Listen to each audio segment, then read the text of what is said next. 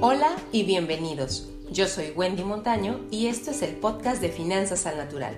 Aquí vas a encontrar tips, consejos, experiencia e inspiración para que puedas organizar tus finanzas personales, disfrutarlas y hacer crecer tu patrimonio.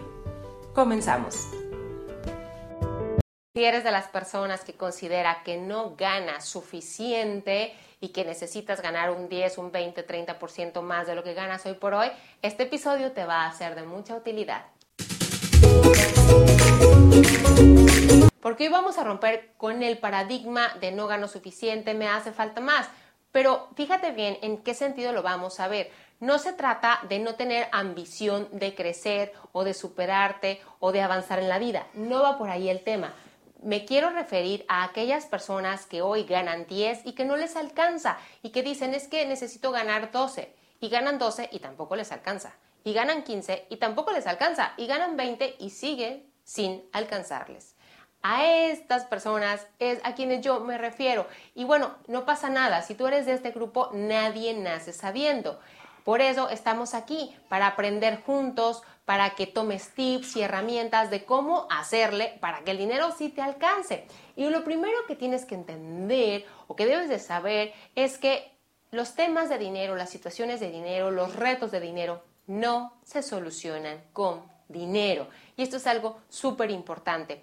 Mira, te voy a platicar la historia de una persona, de un caso de la vida real, una persona para que tú veas que no es un tema de dinero y que no, no basta con, es que no gano más, necesito ganar más. Sí, hay que avanzar en la vida, pero teniendo los objetivos claros de hacia dónde te quieres dirigir y sobre todo aprendiendo a ahorrar y a conservar parte de lo que hoy por hoy estás ganando. ¿Para qué? Para un mediano plazo, para un largo plazo, que eventualmente va a llegar. El futuro va a llegar. Y bueno, te decía el caso de esta persona ya de edad avanzada, ya cercana a esta persona a la etapa de su retiro, eh, se acerca a pedir trabajo y esta persona este, al final expresa, es que yo tengo que trabajar, porque yo a esas alturas yo necesito pagar esto y esto y esto y esto. Y tú dices, ok, bueno, estás cercana a la etapa de la jubilación, necesitas trabajar y tú dices, bueno, yo creo eso a lo mejor en alguien cuyo salario fue un salario mínimo toda su vida, pero alguien que traía un salario de 100 mil, 150 mil dólares anuales, tú dices que tengas que seguir trabajando después de los 63, 64 años, tú dices, mmm, hay algo aquí que es como, como, como que algo está extraño, ¿no? O porque si quieres trabajar porque lo deseas, porque quieres mantenerte activo, se vale.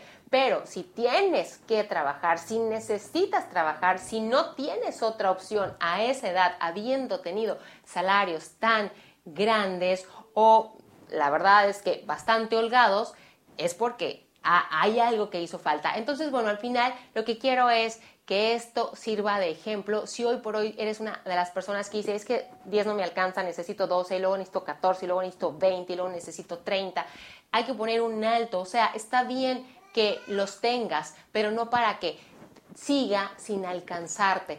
Ahora, a lo mejor conoces a personas que te dicen, es que hoy yo tengo 10 mil, pero si tuviera 100 mil sería súper feliz y saldría de todas mis situaciones. O si tuviera un millón, o si me ganara la lotería, sería la persona más holgada y sin problemas de dinero que existe. Pues sabes qué, te tengo más noticias. Porque te voy a dar otro dato de un estudio que se hizo en tres universidades, Kentucky, Pittsburgh y Vanderbilt que se tomaron a la tarea de analizar la trayectoria, fíjate bien, de 34 mil personas que habían ganado la lotería, o sea, que se habían sacado el gordo, que se habían llevado muchísimos millones a su casa.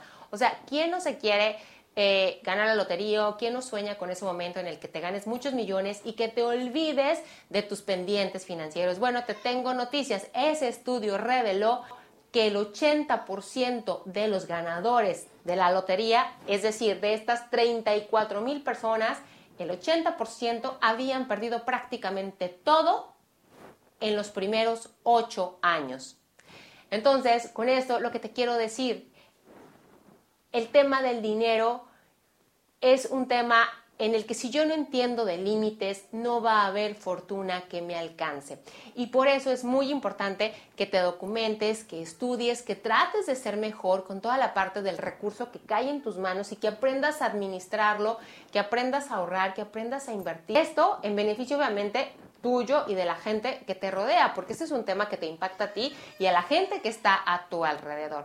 Y bueno, eh, si te interesa, en los comentarios te dejo las ligas de los cursos que yo imparto, si te interesa capacitarte conmigo sobre varios temas que hay en el área, llámese créditos, inversiones, eh, inversiones en bolsa, la verdad es que hay un sinfín de abanicos, puedes empezar de poco a poco, pero la verdad es que empieza, date la oportunidad, es un mundo de información, es maravillosa. Mucha gente dice, no, es que yo no quiero entrarle a este tema porque no me gusta, porque no sé de finanzas, etcétera, etcétera. Pero una vez que se dan la oportunidad, dicen, oye, mira, esto ya hasta como que me empieza a gustar, ya le entiendo y me empieza a gustar, o sea, no es tan difícil como yo suponía. Entonces te invito a que te des esa oportunidad y nada, espero que la información que te compartí el día de hoy te sea de utilidad para seguir creando esta conciencia de la importancia de tomar el control de tu dinero, de tus finanzas en beneficio de ti y de los tuyos. Y bueno, si te ha gustado, gracias por compartirlo y no olvides seguirnos en las redes de wendymontano.finanzas y arroba finanzas al natural en Instagram. Muchísimas gracias y nos vemos próximamente.